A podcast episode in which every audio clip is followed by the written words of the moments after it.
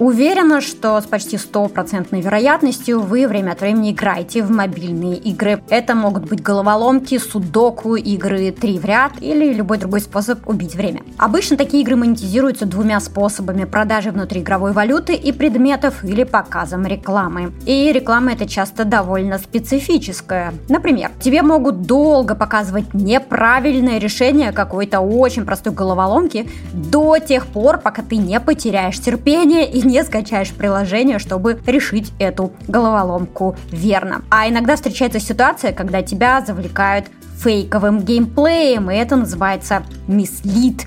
И игра, которую ты скачал, очень сильно отличается от игры, которую ты видел в рекламном сообщении. И в этом эпизоде мы узнаем, что такое рекламные креативы для мобильных игр, как они создаются и какие задачи решает фейковый геймплей. Денис, скажи, пожалуйста, мислиды так распространены, потому что эффективны?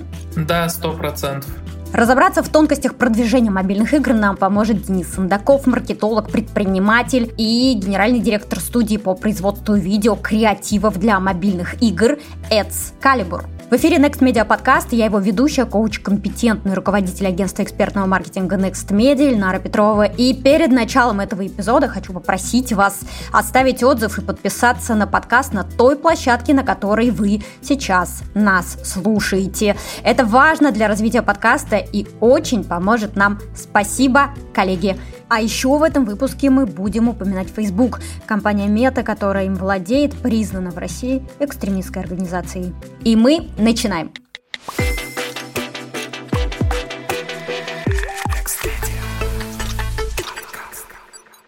Итак, Денис, что представляет из себя рекламный креатив для мобильной игры и чем он отличается, например, от трейлера? Ну, в целом рекламный видеокреатив — это некий видеоряд, то есть функция основная — это зацепить пользователя и привлечь его в игру, чтобы он скачал игру и начал играть. Мы в основном занимаемся видеокреативами. Также есть э, баннеры, статичные креативы. Ну, 95% рынка занимают видеокреативы. И последнее время очень активно набирает еще свою популярность так называемый playable ads. Это креатив, в который ты можешь прямо внутри самой рекламы поиграть. У трейлера немного другой посыл, да, основной. То есть э, в основном в трейлерах делают либо синематики, красивый, гиперболизированный, выверенный такой, ну, как бы показ геймплея, его задача тоже привлечь, но привлечь немного с другой точки зрения. То есть, когда ты смотришь рекламу, ты про игру ничего не знаешь,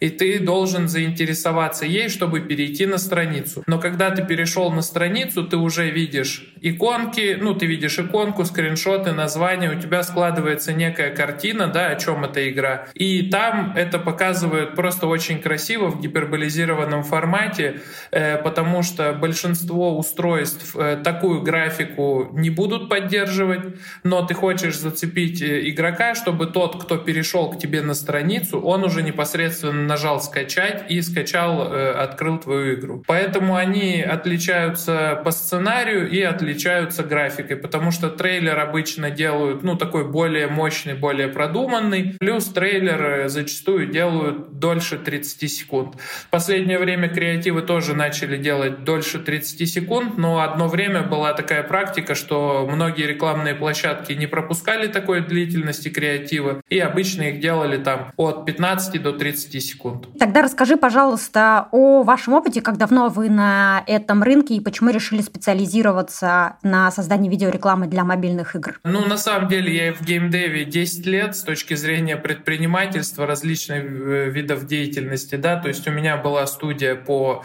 собственному производству игр, потом я захотел хотел делать, кроме игр, еще и креативы. В какой-то момент я перешел от разработки в создание креативов для маркетологов, для компаний. И сейчас, э, ну, уже больше года, и мне стало тесновато э, с точки зрения именно только производства. Мне захотелось эти креативы тестировать, запускать. И вот уже больше года я возглавляю отдел маркетинга в геймдев студии, которая как раз занимается созданием, издательством. И мы делаем креативы и для in-house проектов, и также делаем креативы на аутсорс. Я правильно понимаю, что эти креативы в основном основном направлены на зарубежную аудиторию? Ну, изначально практически все креативы делаются на английском языке, потому что он универсален, его можно запускать по всему миру. Потом, когда ты смотришь, допустим, у тебя какая-то конкретный какой-то регион начинает э, хорошо показывать да, себя, то есть высокие метрики и так далее, то делается локализация лучших креативов. То есть обычно пайплайн следующий. Делаем на английском языке, сделали там, не знаю, 100 креативов, раскатали, потестировали в мире, посмотрели, какие лучше конвертят. Из этих креативов выбрали локализацию, для которых будем делать, и выбрали регионы, куда именно локализуем. Да, спасибо большое за этот э, пайплайн. И мне интересно, а какие рынки сейчас э, самые перспективные для рекламы мобильных игр? И вообще, э, на каком этапе находится э, рынок э, мобильных игр? Это расцвет или это уже зрелый рынок и э, сложнее и дороже привлекать пользователей, сложнее э, монетизировать привлеченных пользователей? Э, сейчас рынок находится на небольшом даже спаде, я бы сказал, потому что во времена ковида был невероятный подъем, невероятный рост, люди сели дома, они получают деньги, да, во многих странах э, перешли работать на удаленку, поэтому в ковидные времена они стали такими э, очень мощным э, драйвером роста именно для игровой индустрии. Сейчас наблюдается небольшое падение, но по ощущениям, э, что ситуация стабилизируется. Вот на конференции последний раз э, выступал представитель Гугла, он, про они уже прогнозируют 4% роста на будущий год, поэтому вот из этого этапа стагнации выходим, сейчас будет опять ну, рост. Плюс вот именно в геймдеве переживают э, гиперкэш направление, да, гиперказуальные игры. Многие пророчат смерть, их количество действительно уменьшается. Соответственно, это тоже сыграет э, какую-то роль ну, во всей вот этой индустрии в целом. Я думаю, что здесь будет корректно дать пояснение для э, слушателей нашего подкаста, которые пока не в теме. Итак, что такое гиперказуальные игры? Гиперказуальные игры — это очень простые игры, которые ты скачал, поиграл недолго, долго, ты в них не будешь играть месяцами, скорее всего. Но они характеризуются простотой геймплея и э, очень дешевой стоимостью привлечения. Соответственно, монетизируются они в основном на рекламе, то есть ты дешево привлек пользователя, не сильно много с него денег заработал, но за счет того, что они ну, часто минималистичны, плюс на очень широкую аудиторию предназначены. Соответственно, ты, в общем, зарабатываешь на объемах. То есть, ну, это как э, оптовая торговля, можно так, наверное, сказать. То есть, очень простые игры. И повторю вопрос про перспективные рынки. Какие они сейчас? Где люди больше всего играют? И во что? Э, да, в целом, э, ну, рост количества девайсов э, по всему миру наблюдается во всех регионах. Мы оцениваем рынки, ну, перспективу рынка не только с количественной, но и с качественной. Вот. Ну, исторически это, естественно, tier-1 страны. Там очень много людей готовы платить. Ну, люди хотят покупать установки именно из этих стран. То есть, ну, это классические там США, это вечный топ-1 лидер. Канада, Австралия, Великобритания, Германия, Франция. Ну, то есть вот такие tier-1 эшелон. Там просто очень много платят. Также еще отдельно, ну, очень хорошо с платящими пользователями в Японии и в Южной Корее. То есть это тоже такие регионы, которые привыкли исторически платить. Дальше идут tier-2 страны. Ну, из tier-2 стран я бы выделил Бразилию, Мексику, большое население, при этом достаточно люди активно играют, и платят, и реклама там стоит дороже. Россию, такой эшелон. Туда же включаются такие пограничники, кто-то в tier-1 их включает, кто-то в tier-2. Это Италия, Испания, Португалия, то есть вот такие страны. Ну и, собственно, развивающиеся рынки, например, э, Аргентины, Индии, Индонезии, то есть платят там не так много, но там большое количество населения, и ты можешь ну, на объемах э, зарабатывать. Все очень сильно зависит от проекта, потому что как раз вот, э, как ты сказала в начале, есть игры, которые монетизируются на внутриигровых покупках. Они, естественно, направлены на tier-1 рынки, ну, tier-2 иногда. Э, если у тебя игра монетизируется за счет рекламы, то ты и в тир-3 рынках покупаешь себе пользователей, потому что они у тебя в любом случае будут приносить твой доход, потому что на рекламном рынке в целом ты же конкурируешь и показываешь рекламу не только игр. В моей игре могут показать рекламу там маркетов, плейсментов, приложений, просто брендовая реклама хорошо заходит. Соответственно, ну, в зависимости от тех рынков, где продвигаются бренды, у тебя будут стоимость показа расти, поэтому ты можешь э, работать на всех рынках. И такой вопрос, который кажется мне важным для понимания этого рынка. А вот сейчас э, в контексте санкций, в контексте э, событий последних двух лет, насколько это сложно э, запускать рекламу мобильных игр из России или являясь резидентом России? Ну, из России запускать стало сложнее, потому что у нас мета запрещена, Google у нас официально ушел с рынка, но при всем при этом у нас есть другие рекламные сети, сети, да, то есть пользователи из России никуда не исчезли, они сидят, они играют, они покупают что-то, они смотрят рекламу, поэтому закупать просто, ну, не через все сети, при этом пользователи в цене, то есть э, нет такого, что реклама внутри России обвалилась куда-то. Такого абсолютно нет. То есть есть сети, допустим, в там, Фейсбуке и Гугле, ты не можешь чисто технически, ты не можешь выбрать, да, и э, показывать рекламу в России, но ты можешь э, выбирать в других сетях, настраивать. И даже если ты находишься в России, очень многие пользуются, ну, у них есть там заграничное юрлицо, да, которое не облагается НДСом на рекламу, на покупку рекламы.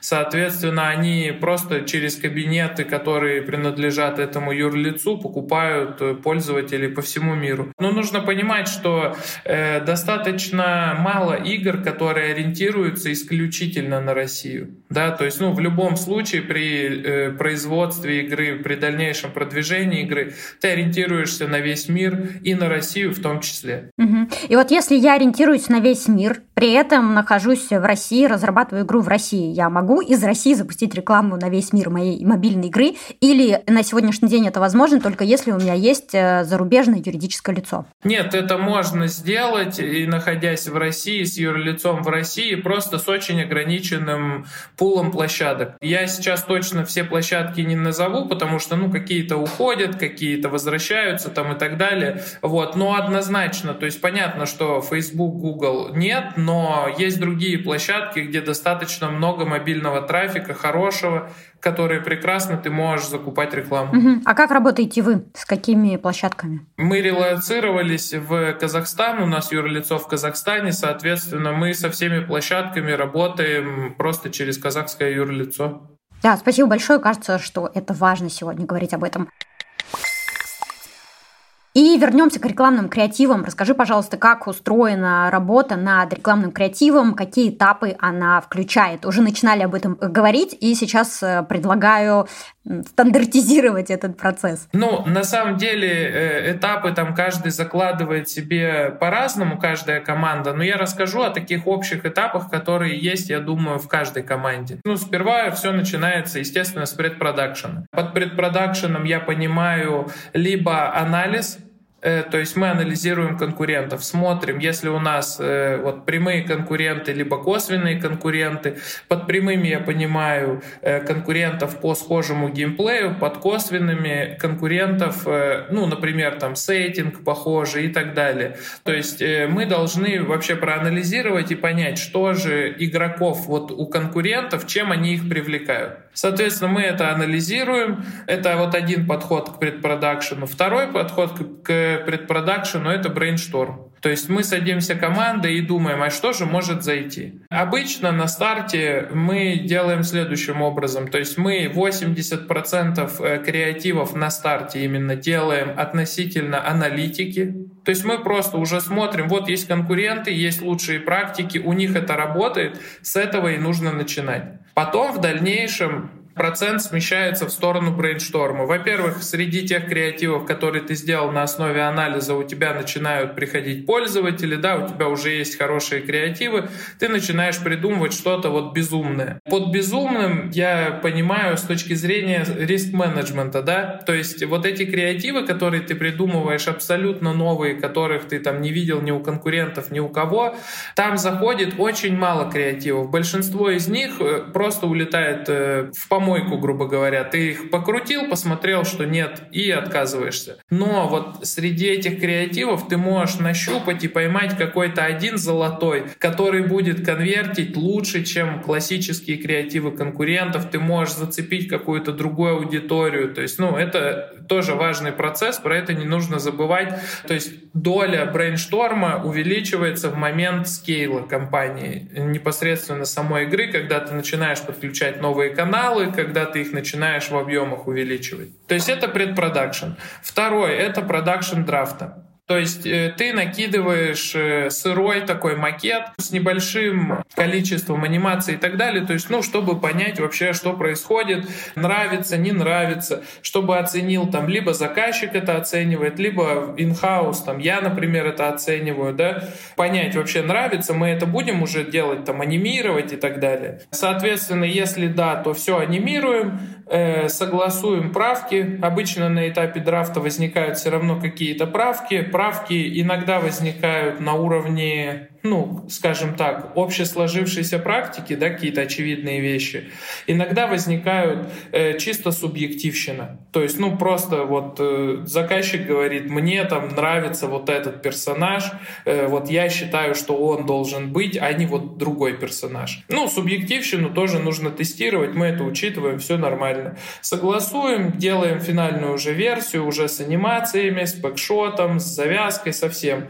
И делаем ресайзы, то есть ресайзы — это ролик в разных размерах, потому что в зависимости от того, на какой рекламной площадке ты продвигаешься, у тебя разные размеры а эти, площадки поддерживают. Все, и, соответственно, так по каждому креативу. Да, спасибо большое. И ты сказал о том, что первый этап предполагает анализ э, успешных э, конкурентных креативов. Вопрос, а как э, найти и понять, что вот эти креативы конкурентов стали успешными? Есть ли какая-то статистика, аналитика, данные? Да, данные есть.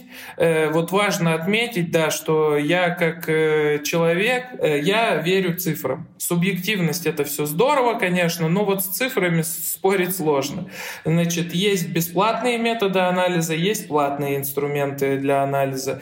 Из бесплатных это так называемые Ad Library, то есть это Facebook Ad Library, у Google появилась, она как-то Ad Research, по-моему, называется, и у TikTok тоже есть TikTok Ad Library. Это такие крупные сети, где ты можешь посмотреть, найти конкурента и абсолютно бесплатно посмотреть по нему данные.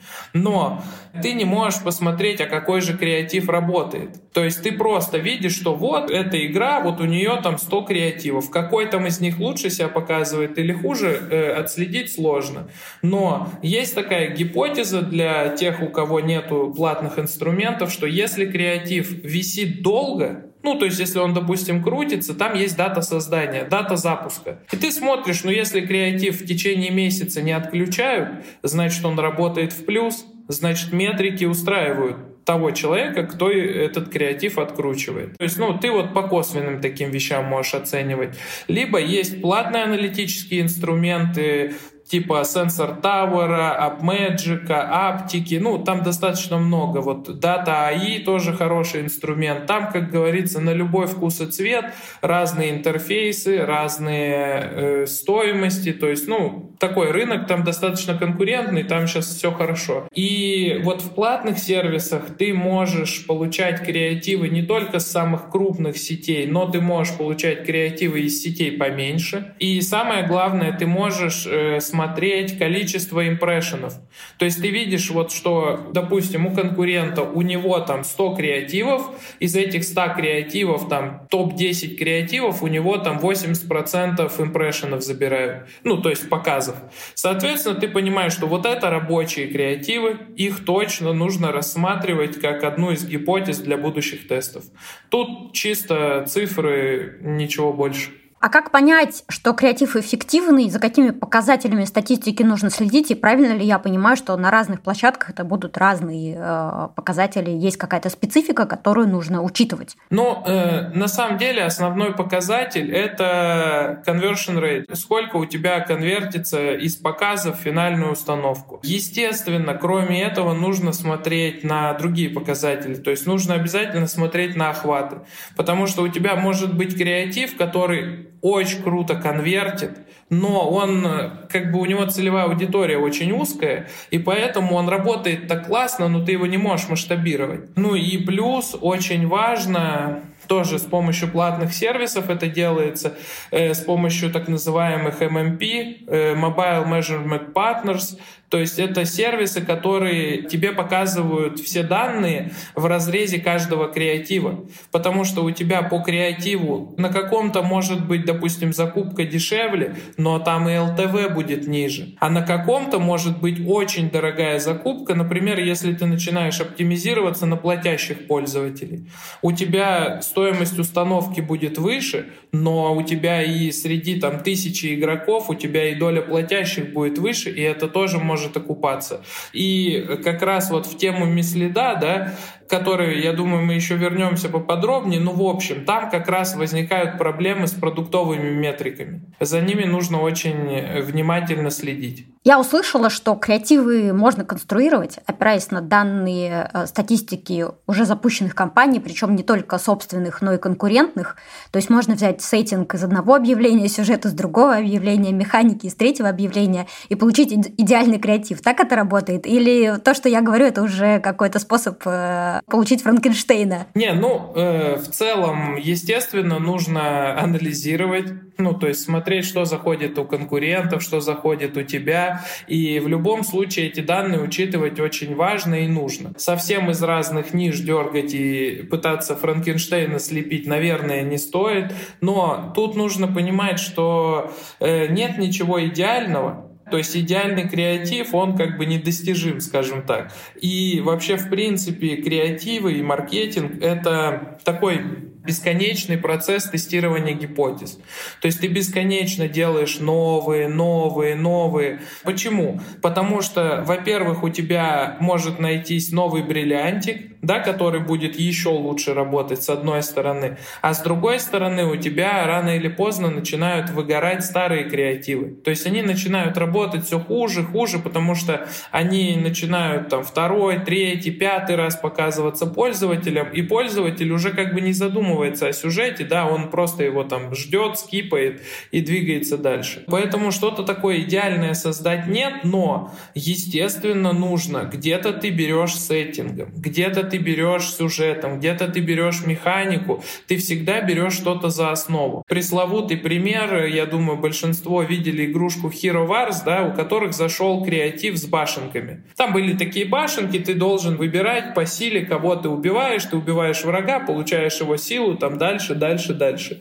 В итоге, э, то есть если изначально это был ультраминимализм, все в вот этих башенках, то сейчас там уже в изометрии построены 3D-локации, по которым персонаж передвигается, выбирает. То есть там целый лабиринт, а не просто башенки. Поэтому вот они увидели, что эта идея драйвит, она людей цепляет, она им нравится, и они начали ее развивать. Потом они эту идею начали переодевать в разные сеттинги рейтинге. Вот вам, пожалуйста, боги, вот вам, пожалуйста, ультраминимализм, ну, типа стикманы, да, человечек просто, руки, ноги, голова. Вот вам третий сеттинг, вот вам героический, драконы, вот вам э, эротический сеттинг, там с женщиной, до которой ты должен добраться, пройдя все эти сложности. То есть э, это вот примерно так это и работает, но не в плане Франкенштейна. Ты находишь то, что работает, и уже с этим играешь, строишь новые гипотезы. Тогда спасибо. Если говорить о какой-то среднерыночной стоимости привлечения пользователя в мобильную игру, то можешь ли поделиться здесь какой-то аналитикой? Ну, скажем, среднерыночно, там, около доллара, например, да. Но опять же, тут важно ориентироваться именно в конкретном жанре. Там, не знаю, казино, гэмблинг и так далее, там будут э, там, и больше 10 долларов. Если ты оптимизируешься на платящих пользователей, это тоже будет дороже. Поэтому я бы отталкивался для тех ребят, вот кто хочет стартануть, да, и посмотреть там первые какие-то закупки свои, я бы ориентировался на CPI по конкретным нишам, по конкретному жанру. Потому что если мы, э, например, говорим про гиперказуальные игры, да, то там CPI на Америку может быть там 30 центов. Все очень сильно по-разному, поэтому какую-то среднюю температуру, ну, Сложно очень сказать, это просто ввести людей в заблуждение. Нужно узнавать по конкретной нише, по конкретному жанру, чтобы вот более точные данные были. Ну и плюс от тиров. Мы сейчас говорим, естественно, про США, потому что в основном все начинают тестировать закупку с США, если мы именно э, маркетинговую составляющую да, смотрим. Но есть страны, там, тир-3, тир-4, где пользователь будет стоить дешевле цента пожалуйста, покупай, привлекай. Вот. Обычно это используется э, для тестирования продуктовых метрик. То есть, если ты еще не знаешь, насколько хороша у тебя игра, либо ты хочешь посмотреть, там, какую-нибудь ты обнову сделал, да, там, что-то хочешь потестировать, зачем тебе покупать дорогих пользователей в США, если ты можешь купить, там, э, условно, в Пакистане, Бангладеше и посмотреть, как там играют. То есть э, реклама работает не только для решения маркетинговых задач, связанных с привлечением новых пользователей и их дальнейшей монетизацией, но и для решения продуктовых задач. И тогда интересно, как часто клиенты приходят к вам, чтобы э, запустить рекламу для решения продуктовых задач. Мы делаем креативы. Ну, то есть, когда ты приходишь как компания, да, э, тебе же не важно, какие ты будешь задачи решать, и мне не важно, какие задачи будет решать заказчик. Поэтому мы не ориентируемся на это, мы делаем креатив, задача которого привлечь пользователя. А вот какого, откуда, это уже не столь важно. Но внутри компании, да, вот то, что мы делаем in-house, мы частенько этим пользуемся, особенно на ранних стадиях, э, ну, вот э, MVP-шек, да, то есть мы сделали какой-то продукт, там геймплея, не знаю, на полчаса, на час. И, соответственно, мы тестируем сразу разные тиры. Если мы смотрим, э, допустим, что в США закупать дорого, но чтобы получить ну, какие-то релевантные данные, нам же нужно большое количество, мы видим, допустим, что сразу по продуктовым метрикам ретеншн первого дня очень низкий, мы закупку в США стопим и закупаем тир-3 страны, смотрим на более э, релевантных данных, что получается. Ну, то есть у нас есть внутренний там некий KPI под каждый проект, да, как мы его видим, опять-таки в зависимости от жанра. Если мы видим, что ну, метрики сильно ниже KPI, то мы вообще можем на этом остановить все производство. Точнее, не начать. Мы сейчас ресерчим до того, как приняли решение о создании игры. Если это какой-то доверительный интервал, да, то есть ну, мы понимаем, что мы там есть там ряд улучшений, которые мы можем сделать, и это поправит уже там в нормальное состояние, то мы уже продолжаем это полируем, все, видим, что метрики подросли, видим какой-то прогресс, потенциал, и уже тогда возвращаемся опять к закупке. Да, спасибо. И еще ты упоминал гэмблинг, и у меня возник вопрос, связанный с модерацией. Есть ли какие-то тематики игр, э, которые нельзя рекламировать, или в играх можно рекламировать все? Нет, в играх рекламировать все нельзя. Э, есть э, запреты, они зависят от того, какая именно игра. Да, то есть, если это игра для детской аудитории, там 3+, ну, ты там не можешь насилие рекламировать и так далее. Если это на взрослую аудиторию, то тут тоже зависит э, не только от этого контент-рейтинга, да, но и есть так называемый риски контент. То есть это контент, э, то есть реклама, которую ты можешь у себя в рекламной медиации запретить. Люди запрещают по разным причинам. Просто потому, чтобы на тебя не ругался Google. Потому что, ну, Google может на тебя наругаться и сказать, мы вот э, проверяли ваше приложение, у нас была реклама казино, как бы мы ваше обновление не пропускаем. Ты теряешь время, ты теряешь деньги. Либо кто-то может запрещать по этическим соображениям. Ну, там список огромный, то есть там БАДы, приложения для знакомств и так далее. То есть, ну, там огромный список, я сейчас его на память даже не перечислю. Но мы один раз настроили фильтрацию под приложение, да, которое нас интересует, и корректируем ее достаточно редко.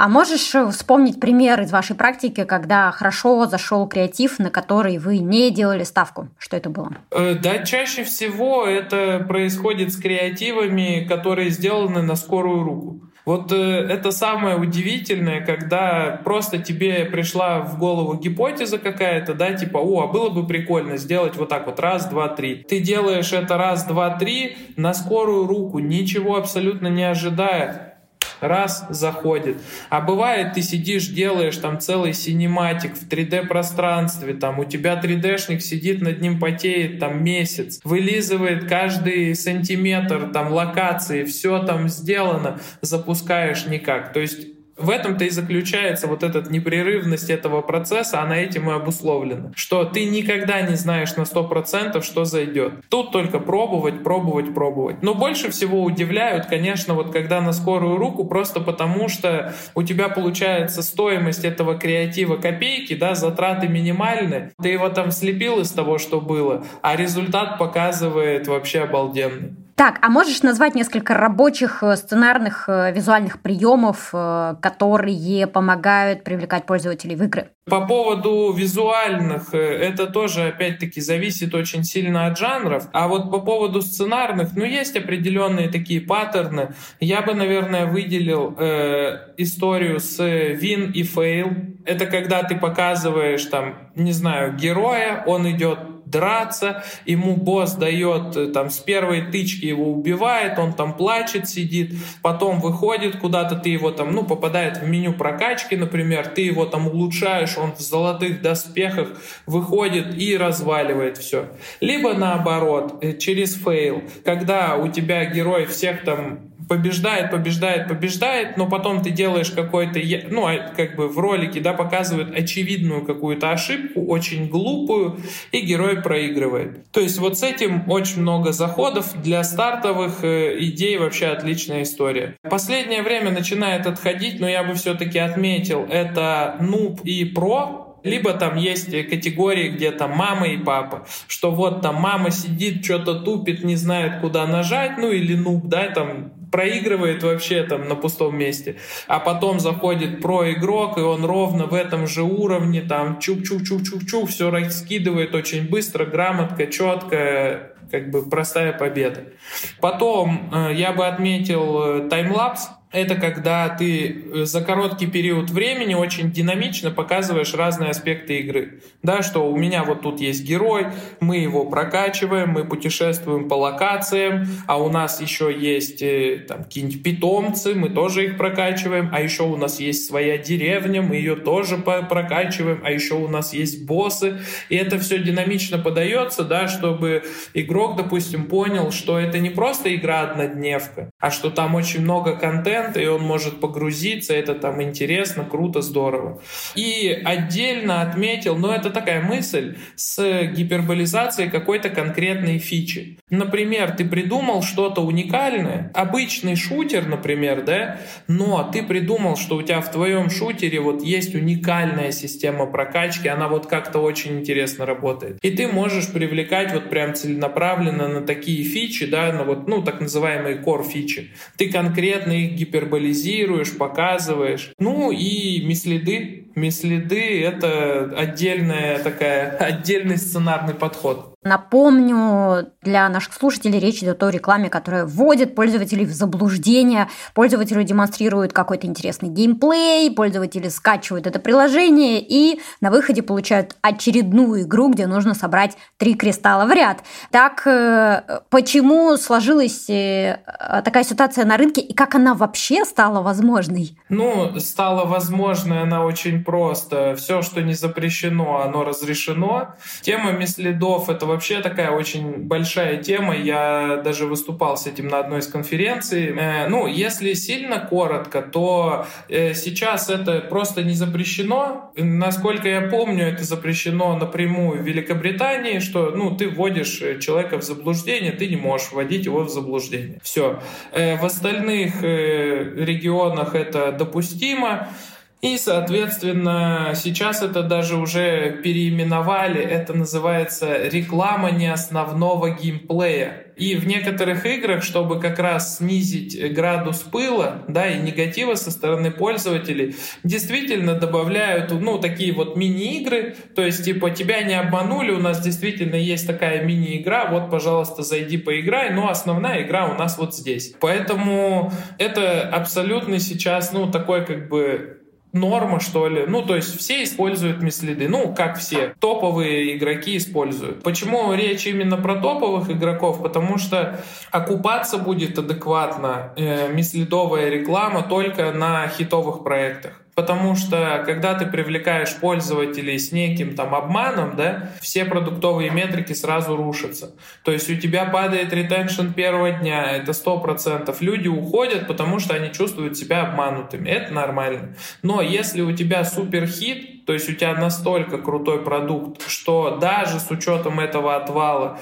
ты все равно заработаешь, то ты можешь себе это позволить. Основная цель мислидов на самом деле простая — это охваты когда ты уже зарабатываешь там десятки миллионов долларов в месяц, оборачиваешь, и ты уже всю свою целевую аудиторию, там, женщин э, от там, 20 до 40, всех уже привлек, всех уже выкупил, и вот ты начинаешь смежной аудитории цеплять просто, чтобы, ну, оборачивать капитал и продолжать. И все. Метрики хуже, но на здоровских продуктах это все окупается в любом случае, поэтому это увеличивает охваты, ну и плюс ты там цепляешь за разные крючки, то есть, ну, кого-то ты зацепил там за жалость, кого-то ты зацепил э, очевидными какими-то ошибками, глупостями. То есть, ну, это вот все те самые триггерные точки, которые работают в среднем. И ты привлекаешь разную аудиторию просто. А, и все-таки у меня остается вопрос, не боится ли компания-разработчик э, навлечь на себя гнев э, игроков, э, который, как следствие, может обрушить оценку приложения в App Store или в Play Market? Или такого не происходит, такого в практике не происходит? Не, на практике, естественно, происходит. Ну, то есть люди ставят единички, там гневные отзывы пишут, уходят, еще что-то. Ну, тут, наверное, зависит от некой политической воли компании. То есть э, есть компании, для которых это там неприемлемо, например. Ну, я лично сталкивался, когда предлагал, ну, давайте сделаем мислит, ну, там, пак из мислит креативов. Нет, для нас это неприемлемо, то есть, ну вот, вот директор так решил, и все. Как бы окей, позиция, я ее понимаю, принимаю. Э, значит, есть, э, допустим, люди, которые просто, они говорят, ну, just business. Если я положил доллар и забрал доллар 10, меня это устраивает. Можете там сделать все, что угодно, ну, в рамках допустимого. Кроме мислидов, я бы еще отметил такие истории, да, там типа э, околоэротическая тематика, да, когда у тебя там типа за ширмочкой происходит что-то похожее на э, Саити, но когда ширму отодвигают, там оказывается, что просто главный герой не мог достать из кучи мусора швабру. Ну, это вначале, да, цепляет, то есть для кого-то это неприемлемо, для кого-то это приемлемо. Есть так называемая туалетная тематика, когда это все сваливается там в трэш, ну, в туалеты в прямом смысле слова, когда там на горшке начинает главный персонаж по каким-то причинам. Для кого-то это становится неприемлемым. Я даже слышал историю, я вот лично не знаю, но, э, в общем, не помню даже, кстати, что за компания, но мне коллеги-маркетологи рассказывали, что у них, короче, был э, клиент, э, его игре очень круто начала заходить туалетная тематика. И она заходила все круче, круче, они наращивали объемы, зарабатывали деньги, все было хорошо до тех пор, пока уже собственнику не начали говорить, ну просто там люди чужие, типа, а что, чем ты занимаешься? Он, да я игры делаю, а что за игры? Э, он показывает игру, они такие, а, ну я видел, это там вот там на туалете, с туалета упал, то все пятое, десятое, то есть вот он как бы, ему это было, видимо, неудобно как-то, и он отказался от этого. Но по большей части я все-таки в этом смысле, наверное, более черствый какой-то человек. Э, если это окупается, если это генерирует прибыль, то ну, это нормально. Проблема же не в том, что мы там сделали креатив с туалетом. Проблема в том, что ну, есть очень много людей, которых цепляют туалеты. Ну, это не моя проблема, это их проблема. Если это вообще, конечно, проблема. Так, хорошо, и как раз вопрос э, про деньги. Как рассчитывается бюджет э, создания рекламного креатива, если мы говорим про мобильную рекламу? Ну, бюджет рассчитывается в зависимости от сложности. То есть, если это начинающая история, то э, мы смотрим, мы выгружаем данные по конкурентам, смотрим, выбираем рабочие референсы, от чего мы будем отталкиваться, ну и, соответственно, оцениваем в зависимости от сложности. Есть там два основных э, ну, разделения, да, скажем так. То есть, первое, мы можем делать креативы для старта просто из записанного геймплея, его красиво там нарезать и так далее, да, это всегда стоит дешевле, потому что уже, ну, геймплей записать это достаточно быстро, смонтировать просто, быстро, ну, в общем, это дешевле. Если мы выбираем что-то сценарное, когда нам нужно, ну, прям по сценарию вести, соответственно, у нас возникают ситуации, что там где-то локации нужно найти, либо нарисовать, еще что-то. Это, ну, просто идет удорожание. Ну, еще отдельно бы отметил 3D историю, потому что, ну, 3D-шка, она всегда дороже, ну и плюс э, у нас, допустим, производство креативов начинается от 100 долларов, ну а дальше есть, э, допустим, кто ищет себе фрилансеров, например. На фриланс-биржах ищут новичков, там еще кто-то. Кто готов работать э, дешевле, кто готов э, вообще там за мир во всем мире, то есть, ну, за спасибо, за бесплатно, чтобы сделать портфолио. То есть, ну, можно таких искать. Там будет очень большой процент брака, очень большой процент недоделок, очень большой процент как правильно сказать, отсеявшихся, скажем так.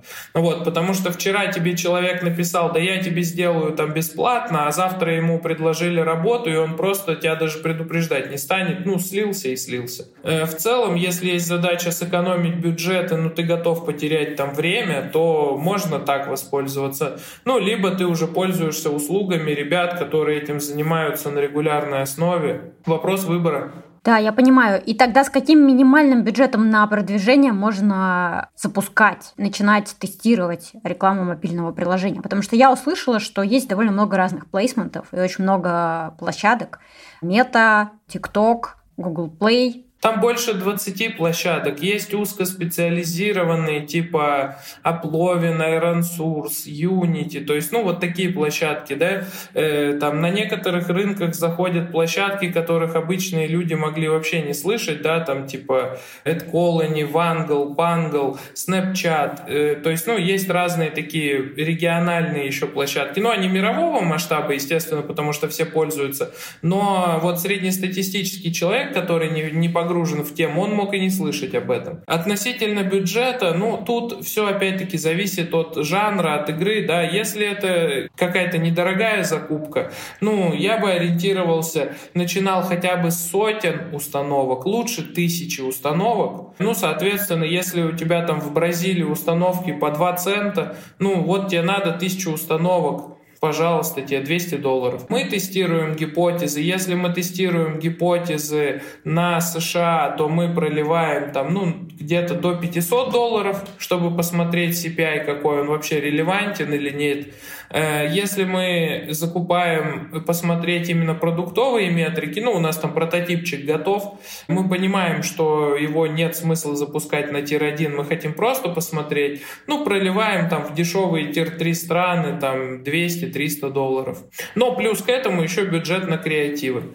Вот. Э, но опять же, те же самые креативы, допустим, из записанного геймплея, их на самом деле очень многие разработчики и самостоятельно делают. Да, они там каких-то моментов не знают, но в любом случае игрока интересует э, ядро, да, то есть вот тот самый геймплей. Если он переживет какой-то новый опыт при взаимодействии, он будет доволен и будут хорошие показатели. То есть, ну, можно сделать и самостоятельно. Тут опять-таки вопрос просто делегирования. И интересно, играешь ли ты сам игры и какие игры тебе нравятся? Ну, конечно, играю. То есть у меня игровой опыт, там, я не знаю, у меня компьютер появился в 5 лет. Первая игра у меня была Warcraft обычный. В его онлайн-игры мы рубились и в линейку, во все. Вот. Э, сейчас я играю в основном в мобилке, ну, по двум причинам. Во-первых, это удобно, телефон под рукой там и так далее. Вот. Играю в консольные игры э, еще периодически. Ну, мои, наверное, любимые жанры Э, первый, ну это классика, это батлеры, то есть э, где глубокая мета, можно играть там месяцами, прокачиваешь персонажей и все такое, очень долгая игра. Ну и мне нравится вот на удивление матч 3, причем мне не понравились такие мужские матч 3, где ты там бьешься персонажами, прокачиваешь что-то. Вот я к матч 3 отношусь к такому, как э, к элементу медитации. Вот, то есть э, всем известный Royal Match, с этим, ну, с королем, короче. Все видели, наверное, и рекламу с королем, где его то сжигают, то топят, то еще что-то происходит. Мне нравится матч 3, вообще класс. И где ты ищешь вдохновение и референсы? Ну, с референсами понятно, вдохновение. Да, вот с вдохновением, я не знаю, у меня как-то нигде не ищу. Это, наверное, знаешь, уже такая философская тема, да? Как-то слушал интервью, и там тоже человека спрашивают, вот, как там, типа, как ты справляешься с рутиной там и все такое. И он отвечает, I just love my routine ну я просто это люблю, не знаю, мне не нужно вдохновение, ну я просто это делаю, мне это нравится, мне нравятся результаты, мне нравится процесс и все. Ну а вдохновляюсь, да, уже рассказывал там на основе анализа цифр. И я так понимаю, что на этом рынке вы около двух лет, да, на рынке рекламных мобильных игр? Э, ну, получается, что креативы для геймдева я делаю уже больше четырех лет, а вот именно, что я сам на эти креативы настраиваю рекламные кампании, да, что я уже стал полноценным маркетологом, я больше года, ну, где-то около полутора. И мне просто интересно, нет ли разочарования, продолжает ли это нравиться и продолжает ли это быть интересным с точки зрения бизнеса? Э, да слушай, мне нравится. Вот э, очень субъективная такая история, но это э, тоже такая история около философская, потому что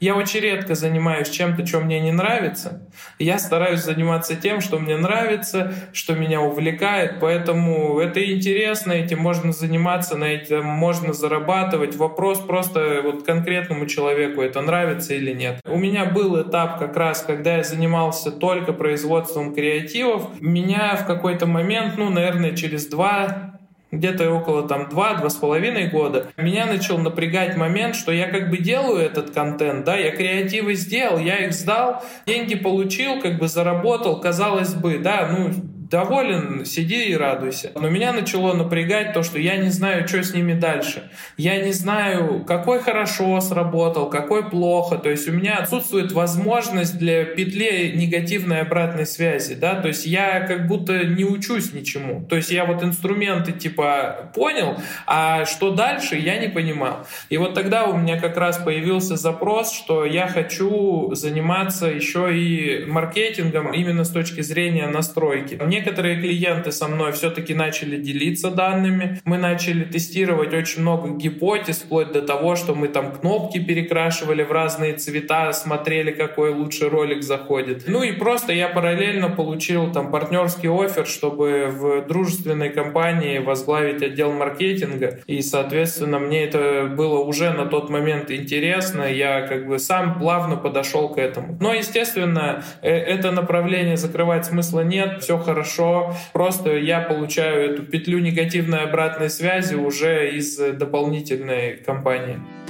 Да, спасибо. И, друзья, спасибо, что дослушали наш выпуск до конца. С вами была Эльнара Петрова, коуч, компетентный руководитель агентства экспертного маркетинга Next Media. И э, сегодня мы говорили с Денисом Сандаковым, маркетологом, предпринимателем, директором студии по производству видеокреативов для мобильных игр. Подписывайтесь на телеграм-канал нашего подкаста, там вы найдете больше полезной информации, оценивайте выпуски Next Media подкаста в том приложении, в котором его слушаете. Всегда рады комментариям, оценкам и обратной связи. Спасибо, друзья. Всем хорошего дня и до новых встреч. Пока-пока.